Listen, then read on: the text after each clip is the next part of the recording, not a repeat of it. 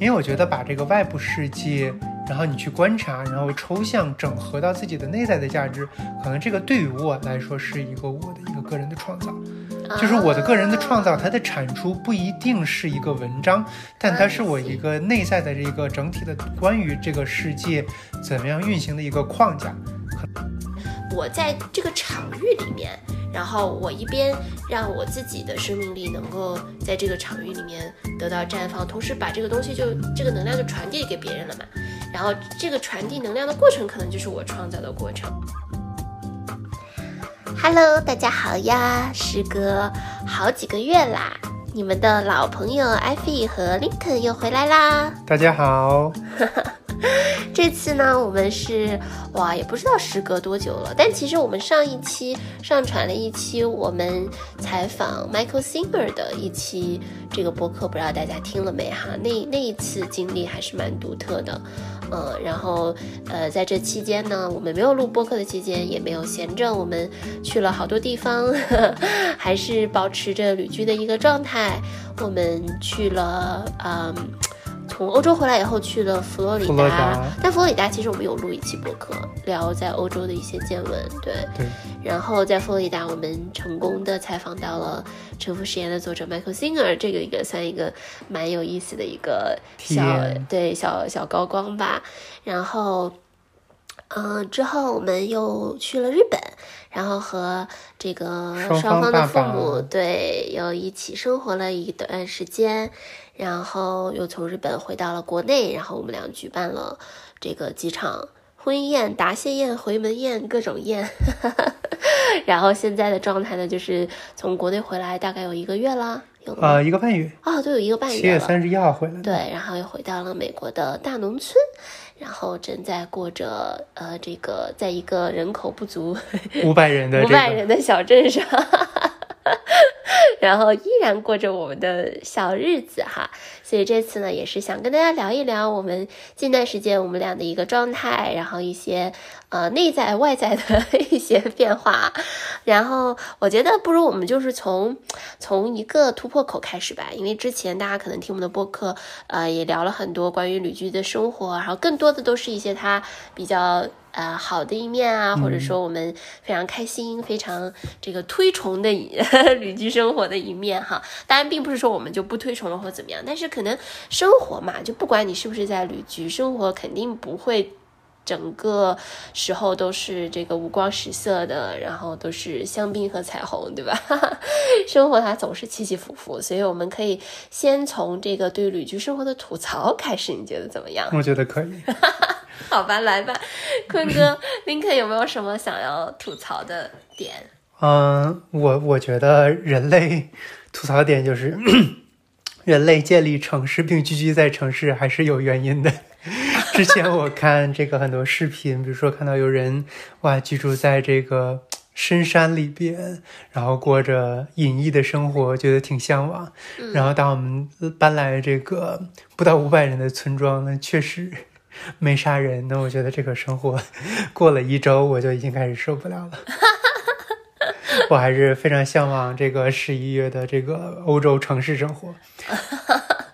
但是就很妙的是，你其实是当初旅居，是我知道你的最主要的动机是想逃离纽约。嗯哼，是对吧？就是 which is 对对对，就是你你能想象到的城市中的城市了，对吧？最最 typical 的城市了。呃，现在居然又这个，现在你是又要对城市表达一些自己当年。对他不理不睬的一些，这个叫什么打脸了吗？没有没有，我我我觉得这个是主要是，相当于你对待这个，相当于呃是面对城市和这种乡村，然后你可以观察到的或者体验到的人类交互的维度是差着好几个数量级。呃，我现在依然这个不是很喜欢纽约，而且并不打算以后搬回去，因为就是纽约作为一个。美国可以说最大的城市，然后它有着非常非常多，我觉得很难解决的一个问题，不管是族裔的冲突，然后财富分配的冲突，然后教育资源的这个不平均，我觉得它都是有一个非常非常非常多的难以解决的不可调和的矛盾。然后我觉得现在我更喜欢的城市的生活，包括我觉得旅居也是一个，我觉得接下来还是很比较契合我的一个生活方式。一个就是它给我一个能够看全世界各个不同的城市，他们如何组织的自己的资源，如何能让这个。城市的核心功能运转起来，而且并且能够健康、尽量健康、持续的运转起来。我觉得这个，如果是从一个比较相当于程序员思维，它就相当于一个系统。然后你可以从一个系统性的角度来看，它有他们自己的说资源禀赋，然后它如何利用现有的资源禀赋来尽可能高效然后的运转。然后呢，我觉得这个是一个。这个生过去过去旅居一年多以来，给我一个新的角度，我觉得这个东西会让我感觉到很有意思，并且对于未来马上要进行的，比如说不管是欧洲还是以后可能的这个别的这个地区的一个城市的一个这个旅居，有一个全新的视角和一个非常好好好玩好玩的一个期待，对。你这个其实没有在吐槽，你还是在推崇旅居，因为你会发现，就是相当于是你是从一个不同的角度、不同的维度想要去体验旅居。那和以前有什么不一样呢？你现在好像听到的是，好像可以观察城市的组织方式。那你以前是怎么看待旅居的？哦，以前看待旅居，可能我觉得更多的是我会，我觉得我会很喜欢自然，然后很喜欢远离人群，然后发现现在是。这个 远离到一定程度，对对对，那没有人了，那那那那那也是不行的 啊！明白明白啊，那能不能让听众朋友们也了解一下，就是你在现在的我们居住的这个地方？嗯，我们其实也没有呃有有在很农村农村，我们还是在纽约上周，相当于是经济水平还不错的一个地方。那为什么在这样的一个地方会 会让你 产生这种天哪，我已经受够这种远离人群的生活了？是是什么点让就是让让你让你觉得呃就是有一些不太不太能够接受、不太能够连接到的？呃，我觉得它已经非常非常的农村了，因为我们之前不管是住的。佛罗里达呀，或者是那个西雅图周围，然后它其实至少英文的介绍，我们住的地方都是一个小 town 或者是小 city，但我们现在住的这个地方，它的英文的介绍就是一个 village，就是一个村落，然后是总共人口少于五五百人，嗯，然后住户少于两百户，然后真的是一个。这个没有人，所以说，然后前前啊，就是过去两天，他举办了这个小村落的一个相当于年度的盛盛典型的这个，相当于你可以看，你可以把这个比作是国内个村里的这个年度大祭，就一个感北方的那种赶集，然后你就可以看到，就是就是因为呃，如果是这个这个听众不了解美国的这个。呃，这个这个政政治光谱分布，其实纽约州它其实作为一个相当于支持民主党，可以说一个蓝州，嗯，但是在纽约州的这个支持民主党或者这种蓝州的分布，其实主要集中在这种大都市，不管是纽约市，还有还有或者是 Albany，或者是那个 Syracuse。嗯，你可以介绍一下蓝州代表什么吗？蓝州代表着就是大家对于这种，呃，比如说平权啊，或者是这种这种。就是相当于进步主义，所所谓的所谓的进步主义更加推崇的。然后红州或者共和党就是对于这种保守主义，然后这种反移民，然后反全球化，然后可能是更加推崇的。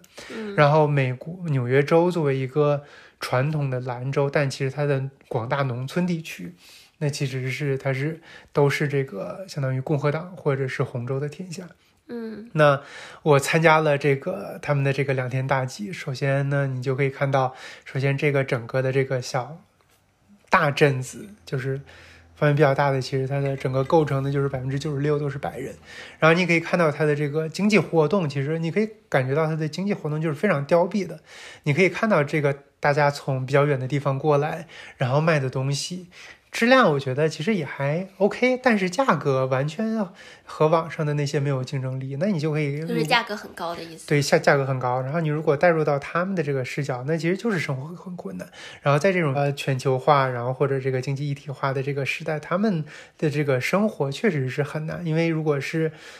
比如说，还如果是退回到这个全球化之前，他们如果还是生活在一个小的村落，然后这个村落当中的这个产品可以自给自足，你可以想象他们的生活应该是很不错的。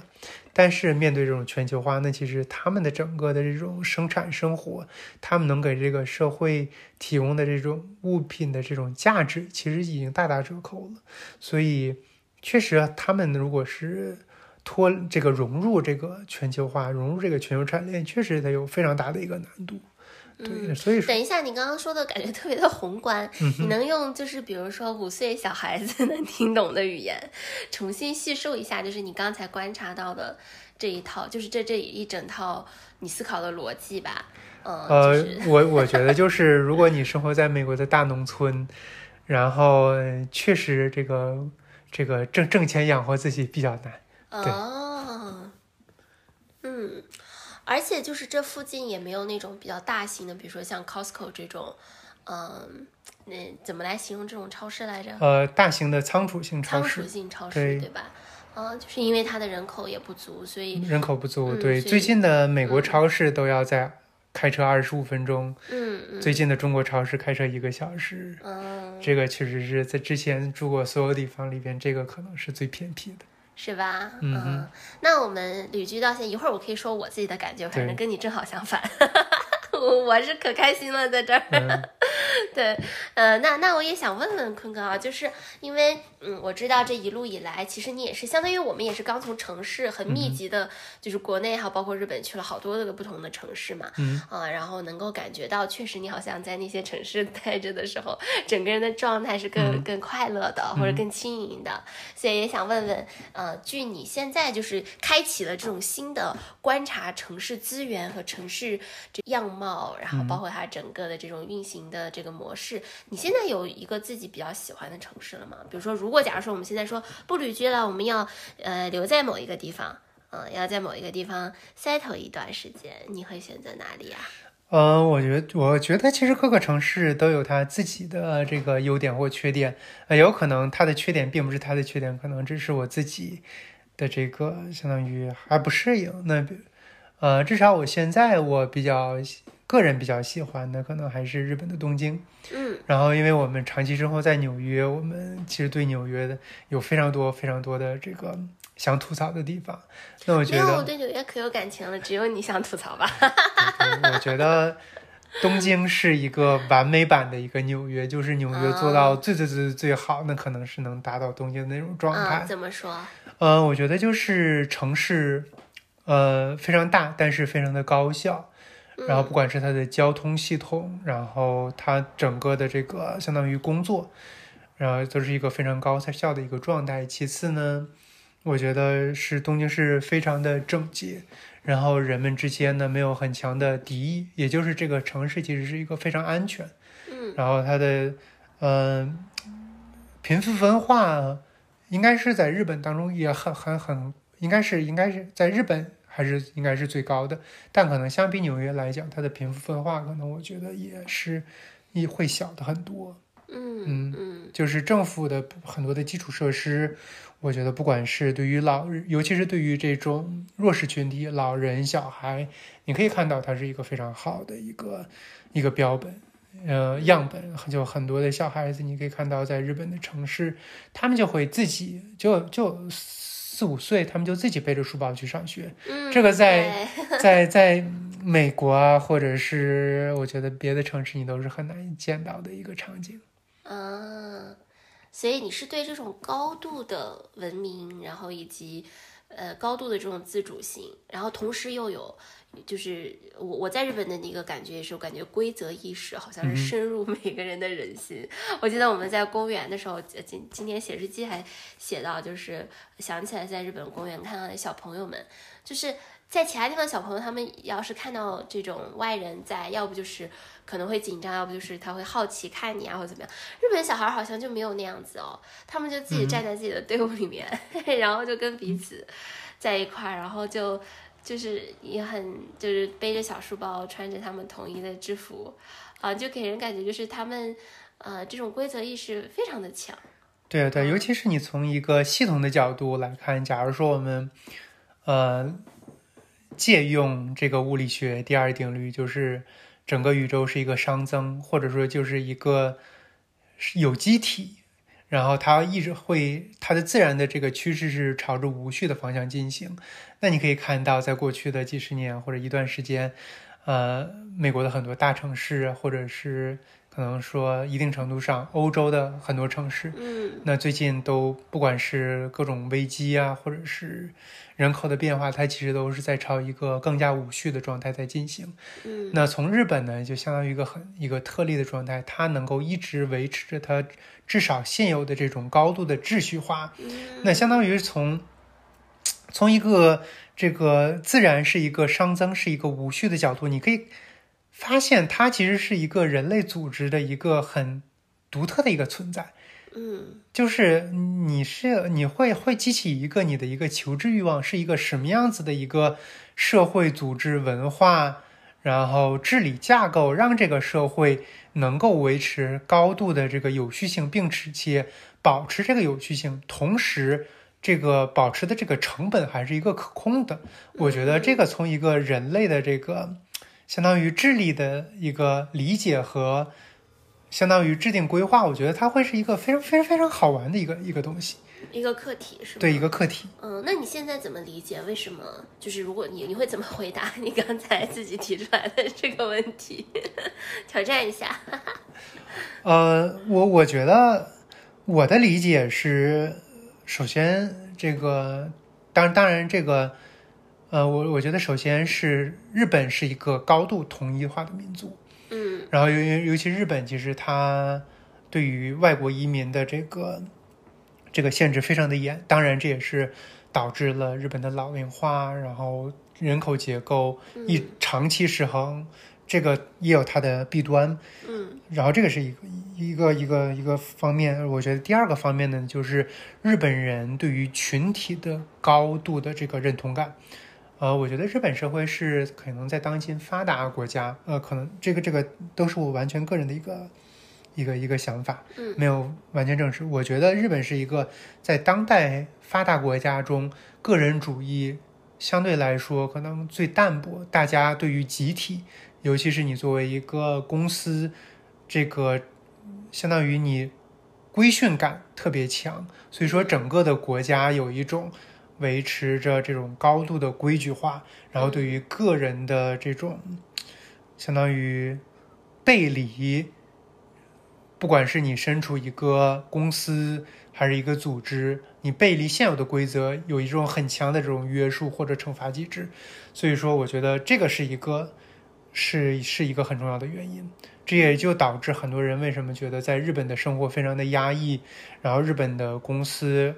没有什么上升空间，因为很多的时候都遵循着年功序列。我我，但但它的反面就是这个日本社会能够在一个相对比较小的成本维持现有的这种高度的秩序化。我觉得它既是一个因，它它就是一个双刃剑吧。对，对我觉得这相当于是你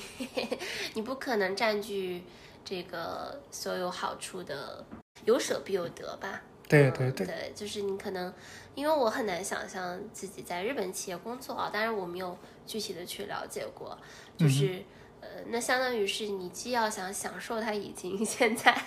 结出的这个果实，就是它高度秩序化，嗯，给人感觉非常的安全、非常的舒适、非常的便捷这样的一个大环境，然后与此同时，嗯，你你可能会想要在这个系统中创造出来，就是。自己的就是不被规训的那一面，然后怎么去发扬另外一面？我觉得这个应该是一个比较，我不我不知道它是不是一件容易做到的事情。我觉得也是一个比较好玩的课题，因为呃，刚才的分析只是作为一个旁观者看整个日本社会怎么样架构的。那如果是你要把自己放进去，如果在日本这个城市如何生活，那其实选择还是可以是比较多的嘛。嗯那比如说，你可以选择一个这个在对于日本来说的外资，那它的企业文化其实很多时候就和日本传统的日本的这个大企业就会会相差很多。嗯或者说你的工种是一个程序员啊，或者是更多和这个软件工程相关的，那可能它的企业文化也是一个不一样的。嗯，所以我觉得，嗯、观察这个社会是如何运行和你想在这个你观察到的这个社会如何如何相处，我觉得这个是两个事情。嗯现在我只是在做第一做做做做第一件事情，还没有开始我的第二个事情。嗯因为我也没有没有想，还没有最终，就是还还没有想要这个在某一个地方，这个相当于定居下来。对，啊，明白。也就是说，你在正在进行你的人生课题的第一好奇心探索，对，对，新奇性、新奇性探索啊、嗯。但是这个探索好像仅仅停留在一个田野调查啊，对对对，的这个面向，好像还并没有真正的把你自己放置到这个城市这个系统中，对对。它可能会是一个什么样？因为你肯定要跟这个系统，当你有产生深入交换的时候，你比如说将来有了家庭，然后孩子进入到这个系统啊，你整个嗯。人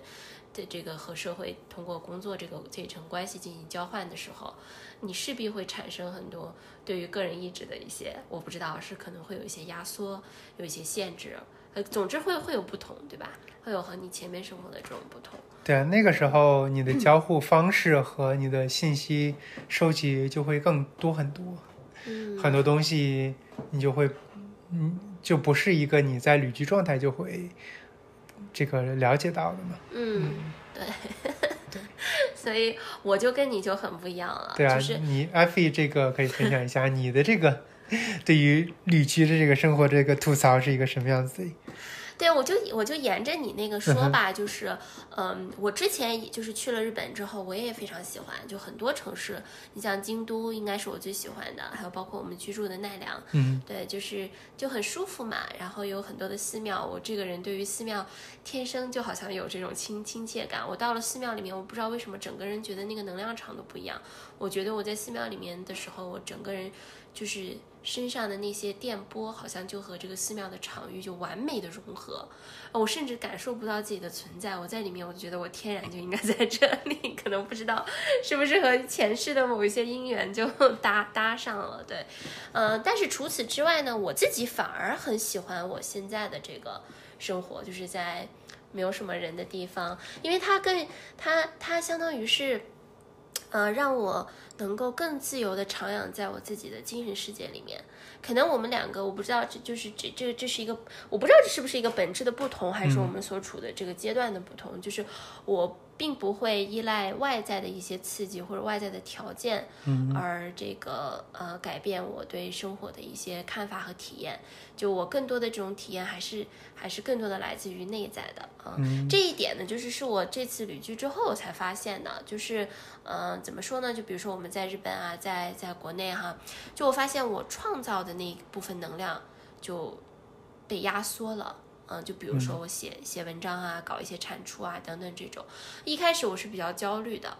嗯，然后我会发现这个就是我想吐槽的旅居，就有的时候你你在不同的城市之间呃转换，尤其是你还有一些可能主线任务不一样，比如说在日本主线任务是是旅行，对吧？因为那个是我第一次去日本，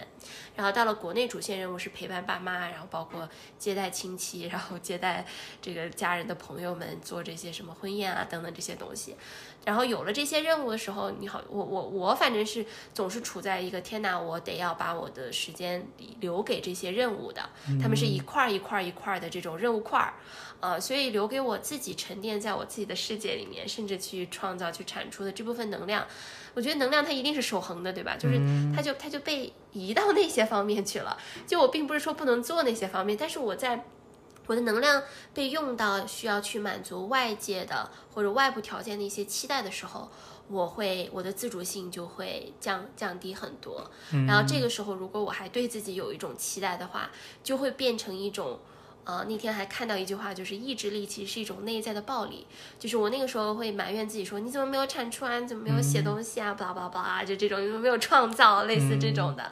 啊，这种这种对自己的所谓的一种压力，啊，其实现在想来就是是一种对自己的暴力，因为我没有看到我那个时候处在的外部条件是什么样的，然后所以处在一个不接纳的一个状态，就是我怎么可以不去创造呢？别人都可以，为什么不可以？哎。但相反，但相反，我回来之后，就是我这个状态解除了外部的这个条件，解除了，然后我回到这里，没有那么多外界的事情需要我去期待或者去去满足的时候，我就很开心，我就非常的自在。然后我最近又开始重新每天写一些东西啊，创造一些啊，就是我们爱与星球的一些活动啊等等，嗯，就很很舒服。所以艾菲你说的这种需要时间去沉淀，然后去创造。呃，它特指，比如说这种写文章啊，这种创造活动的吗？还是特指就是在我的精神世界里面耕耘，就是你可以想象我的精神世界，就是对我来说最重要的是我精神世界的那一片沃土或者花园。然后我我如果没有就是很多外部的东西需要我去到外面去，比如说去。去到一个新的地方，然后去 参观，然后去游览，或者说有一个人需要我去做一些事情，或者说我认为别人需要我，比如说需要我去陪父母、陪不同的家人等等，就是有一些我自己可能也强加给自己的一些期待的话。我就可以待在我的小花园啊，然后就可以写作，就可能比如说我浇浇这个花，然后和和呃我的 coaching 啊，然后就是我浇一浇那个花儿啊，我去做教练，然后去跟大家连接，然后在爱星球做活动，然后就去就去呃就去照料一下我这块小苗圃。就总之就不管就不不单指写作，就因为写作也我也没有进行什么特别严肃 深度的创作，我只是就是写东西而已嘛。对，就是嗯所谓的这种对。在自己精神世界里面，呃，有一种被滋养的这种感觉。我觉得这个东西，嗯，我现在慢慢的发现是，呃，是是，可能是我的能量的来源。哎，那能你能够再详细的阐述一下你的内在的精神世界是什么吗？有比如说有个比方，因为在我来讲，我就不是特别能理解。因为我的，比如说内在的精神世界，就是我想把外在的世界，相当于体验并整合到我的内在的精神世界。整合过程是什么样的？能举个例子吗？我的整合是过程，就是就是想想要用我自己能够，这个相当于整合的方式来理解这个外在世界。那就比如说，哎，我去日本呢，可能这个日本这个相当于这个社会是怎么运转的？那我去。体验我，比如说我去坐火车，然后这个这个买车票，然后这个是一个世界。那我那我的内在的整合就是，哎，它为什么坐一个长途火车的票价会比一个坐一个短途的地铁贵呢？为什么？哦，原来是因为长途火车它的整个站是这个火车站，呃，这个相当于火车运营公司所有的，所以说它的这个火车的。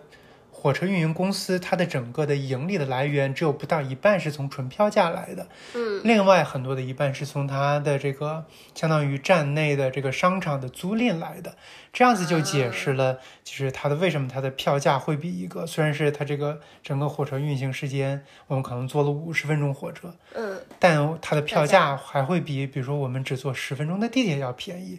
而且这个就和。这个说国内的这个土地财政就串上了，哎，为什么中国政府说进行土改为什么那么难？因为很多的时候，比如说修建一个地铁或者整个一个新区，它的一个翻新的过程，其实很多时候政府或者是相关的利益团体，或者是投入大的团体是很难直接从里边这个获得收益的。很多的时候是这种，比如说拆迁居民，有的时候是其实很收走很多，但是。呃，这个有的时候别的这种利益相关方是不能收获的，但日本的这个例子就告诉哦，原来整个的这个这相当于利益的分配机制是可以这样子来的。那这个其实相当于通过这种体验不同的生活，在我脑子中至少这种经济方面的这种图谱，它就建立起来了，完善起来了。所以说，这个是我我脑中的这个内心世界，所以我就不知道艾菲这个 脑中的内心世界是什么。那我理解一下，其实就是你相当于是脑中你需要有一个知识框架，嗯，对吧？就是你这个知识框架是用来理解这个世界以及看到自己，嗯，哎，那我那我再问一下啊，就是你这个知识框架形成了以后，你它服务于什么？它服务于，呃，我觉得可能有几个不同的方面，一是了解这个框架，然后知道这个这个，就如果是一个计算机，你把它看作一个，不管是计算机系统或任何一个这个相互这个影响的系统，它作为一个系统，它是怎么样运行的？它本身就是一个很有趣的一个东西。嗯那第二点呢，呢就是可能服务于我的这个 相当于最优化的这个 目的 这个目的。那如果是了解到这个系统是这么运行的，那作为一个这个这个我个人，然后我是要怎么样在这个系统中，首先是系哪个系统我想进去，嗯再次是进去了以后我要怎么样这个优化我的这个生生存环境。对，对啊，我感觉这个才是最隐藏的那个最大的动力吧，就是你的这个优化优化机器，当当它开始运转的时候，它会源源不断的给你提供各种动力，让你去到外界去去进行观察，然后信息收集，然后处理、分析这些信息，呃，我觉得是也不是，因为有的时候这个了解它的这个了解这个系统怎么运行的兴趣，我觉得很多的时候会，他他自己就是一个很很有意思的事情。嗯因为如果是完全是一个最优化的一个兴趣，我觉得我的这个兴趣点不会是像现在这么大。所以，所以这个其实在你这儿进行了一个完美的闭环。就一是嗯你本来、本身就对外外部世界非常的好奇，嗯，那你觉得你对外部世界的这种好奇又来自于哪里呢？又来自于优化的意识吗？没有，我觉得其实可能是一个假设。我觉得人类天生就是一个好奇的动物，嗯，他就是会对一个新奇的事物感兴趣。那那那为什么我们俩好奇的点就不就是就基本不太一致？你比如说，我就不会去想到说，哎，为什么这个票价是这个样子？为什么超市里的这个这个东西卖的卖的更贵一些？嗯，我觉得这个可能就是我我我觉得这里边其实可能是就涉及到一个个人的创造，嗯因为我觉得把这个外部世界，然后你去观察，然后抽象整合到自己的内在的价值，可能这个对于我来说是一个我的一个个人的创造。就是我的个人的创造，啊它的产出不一定是一个文章，但它是我一个内在的这个整体的关于这个世界怎么样运行的一个框架，可能这是我的一个创造。创造嗯。哦，所以你这个创造都不需要变成一个实在的东西，它只要存在你的脑海中，在你的脑海中这个大框架、大机器被就是操流水线上走了一番，然后你就会觉得非常爽，因为你创造了，呃，是这样吗？对，如果说你一个你从你你我们我再再再直观一点，你把这个每个人抽象成一个程序，呃，比如说别人这个体验到我相同和我，如果假如说能够和我体验到相同的事情，那可能我的反应和别人的反应就是不一样的。那这个就是我创造了自己的内在的脑回路。嗯。那最终他服务的还那就是那那你最终得到了什么呢？通过这个创造，我自己看自己的脑回路，我觉得都很有意思。对吧？你看、嗯这个这个其实那你看那你就找到了一个自己的一个闭环嘛。嗯，对，就是你本身天生的你就知道说，哦，这个这个是能激发我的，就是就是对对你来说最赋能的点就在于你能把外界的信息整合了之后，嗯然后你能看到它在你脑海中形成了这么一系列的一个一个逻辑的一个闭环，对对然后同时还能帮助你接下来就是更优化的做出跟外界世界的互动的这样的这部分的一个优化和选择。呃，这个这个本身就是一个很自洽的一个创造过程，所以然后同然后你又在这个过程中获得了爽感和你为什么会存在这样的一个意义。对啊，或者你可以说，整个的这种优化过程是对于我的一个闭环的一个相当于结果的一个检验啊，就是说，哎，好像这个这个这个这个这个整个世界的模型是这样子，那我是不是可以这样子做？哎，一然后一践行发现，哎，是可以的，哎，那证明啊脑中这个模型是是一个合理的一个模型。那你这么说，你自己你就真的很像一个 AI 耶，就或者说很像一个非常高明的机器，然后你需要自己进行检索，然后检索、整合、分析，得出一个结果，然后去测一测测试，然后这个结果如果测试到那个点，然后对上了，然后你就会觉得非常开心，觉得你自己进化了、嗯，a K A 你创造了一个什么？有有可能。那所以你最后创造的到底是什么呢？是你活着的意义吗？我觉得应该是吧，因为我还是一个相当于乐观的悲观主义者。虽然我不觉得不，我不觉得人这人人生活着一定需要某种意义，嗯意义都是自我赋予的。那我觉得嗯现在来说，创造并且赏析自己的这个这个模型，就是一个很好玩的事情。那你没有想过把它变成一个产出的东西吗？写出来造福一下更多的人，这也是一种创造啊，或者呃，变成一个什么知识性的产品。嗯、暂时还没到嘛。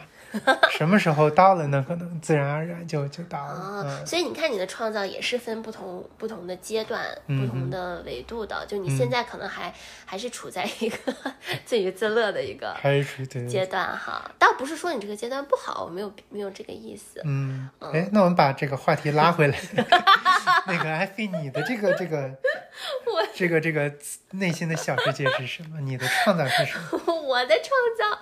我不知道哎，就是因为对我来说，就是你刚刚说的这一些，我都可以去理解，但我未必懂，对吧？就是因为我没有办法站在你的那个角度。嗯，那对于我来说，就是我可能体验对我来说非常的重要，然后这个体验呢，嗯，可能是更多的是和人之间产生的。那和人之间产生，就比如说我也会好奇，但是我会好奇人，对吧？你像刚刚我问你的这一系列问题，然后包括我这个从事的主业教练，然后我就是负责，我专门负责对别人好奇，然后这部分其实它就深深的满足了我一种创造的感觉。就是我在对他人的好奇的过程中，然后我看到他人一点一点的对自己增强了觉察，然后同时我创造了一个场域，能够让他产生这样的觉察。哦，那我觉得非常爽。对，这就是为什么我就是乐此不彼的做这件事情。我觉得我会就会一直做下去，就很很开心。当然，就是以不同的形式，就因为我的教练工作除了一对一以外，其实我在爱与星球我们社群里做的也跟这个其实非常类似嘛，就是创造不同的这种活动。呃，它可能比如说有的有的活动是可能带着大家去做同理同理心倾听，然后有的活动是就是运用我一些 coaching 的教练的一些技能，比如说这个焦点椅子的问答等等等等。然后到现在我会慢慢的把它进化成一个更符合我就是呃这个呃活着。对的一个最最基本的理念就是轻松快乐，然后让你的生命力展展现出来、释放出来。因为我觉得我是一个生命力很强的一个这么一株一株生物，对，所以我现在又开始带大家跳舞啊，然后嗯，包括还有很多就是呃带大家一起练习深度对话啊等等这种。就我觉得这种东西，我在这个场域里面。然后我一边让我自己的生命力能够在这个场域里面得到绽放，同时把这个东西就这个能量就传递给别人了嘛。然后这个传递能量的过程，可能就是我创造的过程。然后我写东西的话也是一样，就是我把这个能量移到纸面上了。对，但是我不能写很多，我每天最多写就是嗯，我每二十分钟我就得换一个状态，然后然后还得写不一样的，就是有的时候是写一些策划，有的时候写自己的小日记这种东西。对，啊，就是我我我不知道啊，你你听到了什么？我从来没有从这个角度思考过我，呃，我的创造和我的内在世界的关系。呃，我脑中出现了一个就是特别绘画性的这个图景。嗯，就假如说咱俩都是画家，我喜欢画的是千里江山图这种 啊，这种气气这就是势磅礴，也不是，就是特别特别，就是视角特别广。嗯这个艾菲喜欢画的可能就是人物这种肖像画，这个眉眉蹙之间，这个一颦一笑，你更把这个焦点聚集在一个个个的个人，然后每个个人的这个创造和改变。我不同意。哎，啊，你不同意 我也觉得我在画山水画，嗯。但是我的画是非常写意的，有很多的留白。嗯，因为首先这个东西就是我，我得就是我我创造的这个过程就是创造本身。就比如说我写东西，我我我不喜欢我提前想好我要写什么，我就是规定今天二十分钟我就开始写，我也不知道我要写什么，但写着写着我就有感觉了。对，就是我特别喜欢这种感觉，然后或者说包括我创造那些呃群里面的这种活动，也是就可能偶然的从哪里得到一个灵感啊，然后我我会想象一下自己在里面获得一个什么体验，然后说 OK 这个东西我有没有能量带给带给大家，如果有的话，我就去把它带出去了。啊、然后这个东西就是它其实非常的写意，对吧？它没有提前的这种，嗯、planning 计划，然后它需要定是定某是某，啊、它什么东西非要在什么样的一个地方，啊，它也是一个很随性的过程，嗯或者说我就是边边走边画的 那种，我也不知道嗯，这只是画法不同，但是视角，我一开始觉得可能是视角。啊。画法你也可以是，比如说用写意的视角画这种局部山水嘛。也是可以的对，那你这么一说，确实嗯是。对，但是你比如说我们在出去玩的时候，我可能会更在意这个场所的一个氛围，给我带来的一种嗯氛围的感觉。比如说在寺庙里面，但我可能比较少去思考这个寺庙为什么会建在这里，它的建材是什么样的，它就是都有什么年代的建筑，然后为什么会分这分这样的分这样的格局，它跟风水有什么关系？类似这种，偶尔吧，偶尔如果我接触到这种信息，我可能会好奇一下，但我更在乎的是我行走在其间。就给我带来当下的那种感受，对，就是它有没有它让我连接到了一个一个什么样的东西，然后这个其实跟我平时你比如说看电影啊，看看看一些剧作啊，就是你是一样的。你比如说最近特别喜欢奥本海默，我非常喜欢奥本海默，我我就不是很喜欢芭比，当然我知道两部都是其实挺。挺优秀的作品，对吧？嗯，但是我会觉得我在看奥本海默的时候，他给我带来那种能量、那种感觉，啊、那种感觉是一种非常高维度的，就是我能完全的能够感受到这个导演他他想要表达的一种能量是什么样的，就是这种能量其实它是比较矛盾的，但是在矛盾中你又感受到了美感。嗯，就是包括他图，就是就是他很多的这种，比如说核爆时候他的那种那种展示，就是很很轻易的就把我带入到了那种，就如果这个东西它发生在我的脑海中，就它它其实它非常巧妙，它用了好几个这种场景，比如说玻璃碎片的这个这个炸裂，然后去反映人物内心，然后包括雨点打在地上，然后反映这种核爆带来的这样子的一个。嗯，涟漪涟涟漪的这个效应，然后这种东西，我觉得它是它完全就是可以和我在那一时刻是同频共振的，呃，这个东西，而且但是它非常的写意，对吧？它不会是那种很明说的。但芭比呢，相当于是特别明白的告诉我他要干嘛，然后这个东西就就没有我自己的那种想象力和创造在里面了。我觉得我被被喂了一嘴东西。啊，虽然这个东西它的内核很很好，呃，很符合这个时代的一些、一些价值观，啊、但是我觉得这个这个里面我没有参与创作，哦，了解，那确实和和我的感受还是蛮不一样的。是吧？因为我看芭比的时候，我也是，我就能想到，假如我是导演，我知道咋喂怎么喂都不好喂，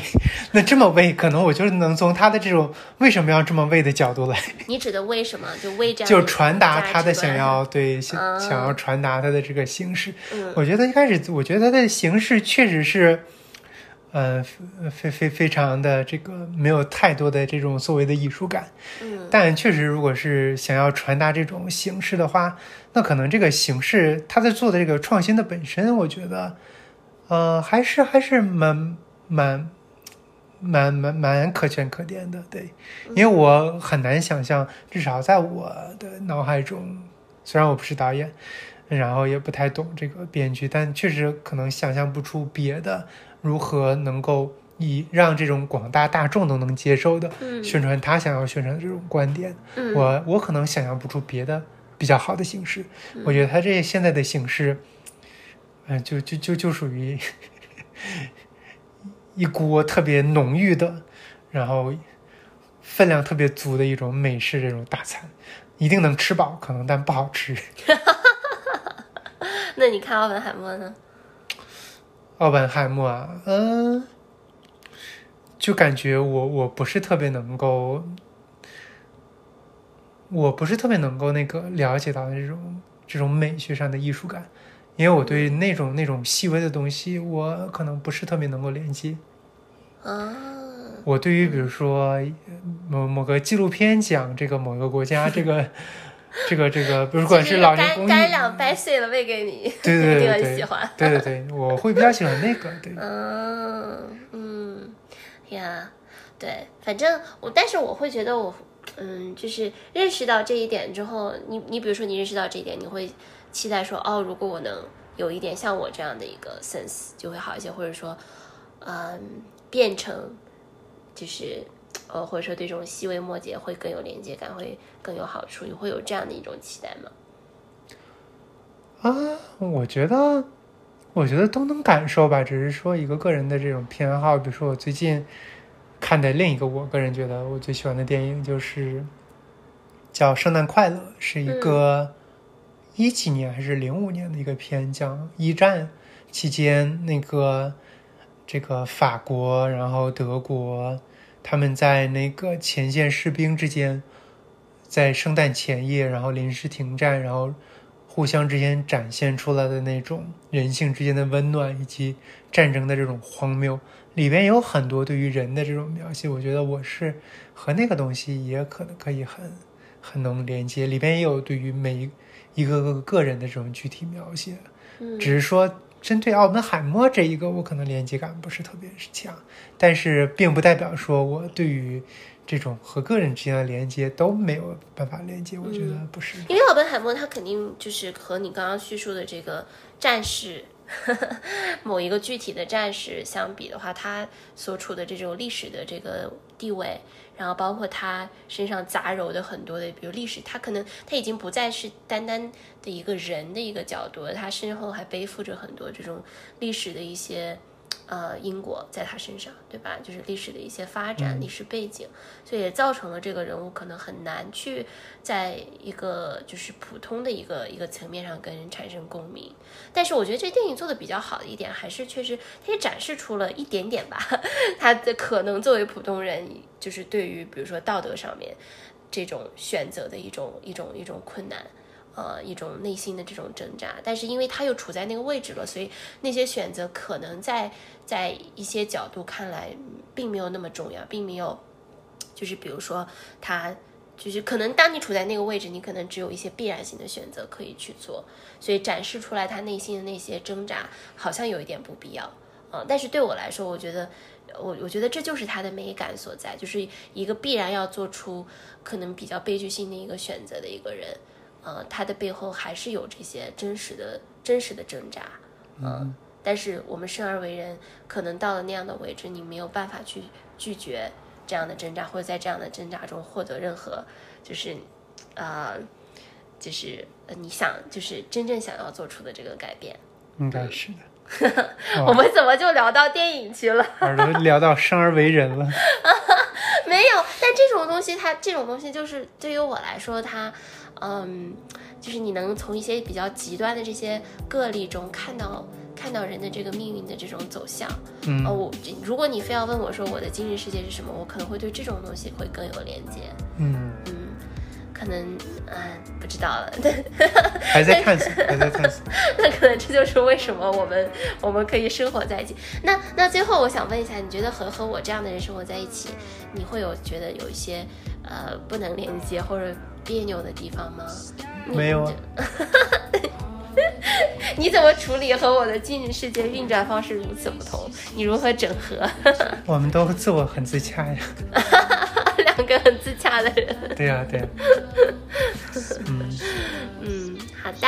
那我们今天就先跟大家更新这么多，update 这么多。接下来呢，我们呃看情况吧，可能也会跟大家聊一聊其他的，比如说我知道 Lincoln 最近在研究 Chat GPT，对吧？还是蛮有见识的。通过 Chat GPT 学习，对，啊，通过 Chat GPT 来学习啊，学习什么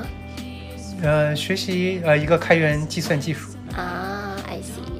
对，然后我们可能会，你看，其实我是对你这些东西都是蛮好奇的，但我需要一个场域。就你看，所以做播客这个事情就很神奇，就是我们有一个这样的场域，在这个场域中，我会觉得自己在创造，但是通过这个场域也满足了我对你了解的这些东西的一些好奇心，然后也可以帮助你来表达，好，特别好，觉得非常好吗？我觉得特别好，那那我们马上就录第二期吧，下一大期。家期待，好的，那我们下期再见啦，拜下期拜拜。